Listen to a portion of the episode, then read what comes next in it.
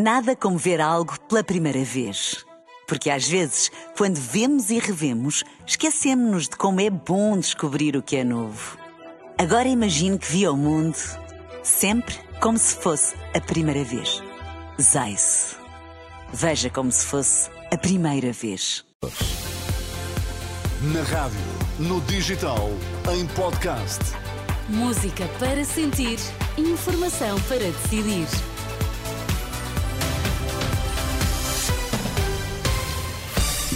Antes do Jornal das 10, vamos às notícias em destaque. Bom dia.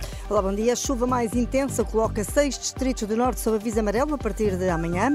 O setor do turismo pode passar a valer 27 mil milhões de euros já este ano, diz a Renascença, o presidente do Turismo de Portugal.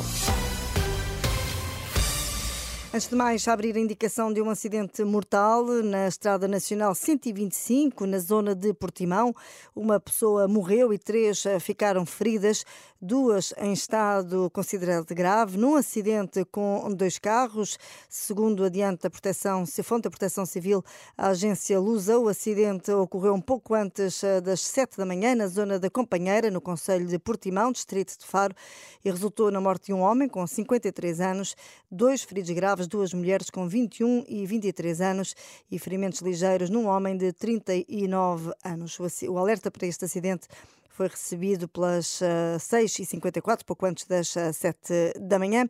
O trânsito automóvel esteve cortado durante cerca de duas horas nos dois sentidos para operações de assistência às vítimas. Agravamento do estado do tempo para amanhã. O Instituto Português do Mar e Atmosfera coloca seis distritos do norte sob aviso amarelo devido à chuva. Viana do Castelo, Braga, Porto, Aveiro, Viseu e Vila Real.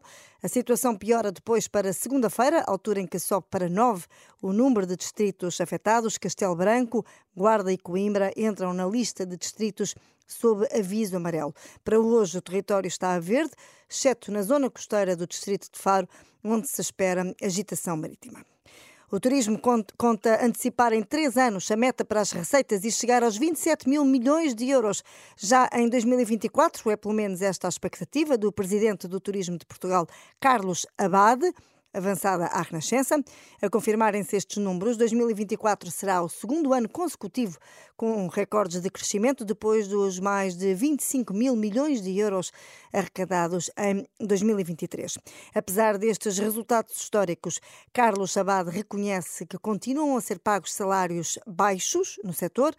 Carlos Abade garante que estão a aumentar e que vão aproximar-se da média nacional, até porque o turismo também precisa de mão de obra.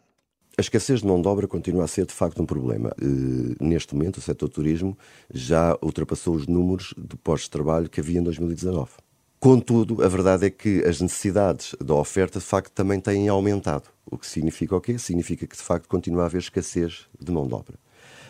Um, e também por isso uh, teria que haver, efetivamente, aqui um percurso de aumento da retribuição dos trabalhadores, precisamente para ir ao encontro daquilo que são as necessidades das empresas. Carlos Abado, presidente do Turismo de Portugal, é o primeiro convidado do novo programa da Renascença, Dúvidas Públicas, para ouvir eh, depois do meio-dia. É sábado, mas junto ao Parlamento será dia de protesto do Oeste para Lisboa. Algumas dezenas de pessoas contestam a instalação de linhas de muito alta tensão junto a aldeias de Alcobaça. Há cerca de 50 anos foram instaladas naquelas localidades linhas de alta e muito alta tensão. A população associa estes equipamentos a problemas de saúde verificados em algumas pessoas. Agora, estes postes estão a ser alvo de intervenção e a população exige que sejam relocalizados para zonas não habitadas, como prevê a legislação, explica o coordenador do movimento Lino Henriques. Se olharmos, nomeadamente, ao Decreto-Lei número uh, eh, 11 de 2018, que proíbe ou dificulta muito uh, uh, a colocação de novas linhas junto a residências, escolas, parques infantis, zonas desportivas, hospitais, lares de terceira idade, então nós não compreendemos porque é que nos vão sujeitar durante mais meio século a uma situação que nos conduzirá a uma desertificação. Motivos para protestar este sábado junto à Assembleia da República a partir das 11h30. É tudo quanto a notícias. Fico por aí na companhia da sua rádio. Nada como ver algo pela primeira vez. Porque às vezes, quando vemos e revemos, esquecemos-nos de como é bom descobrir o que é novo.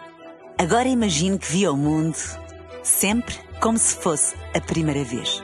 Zais. Veja como se fosse a primeira vez.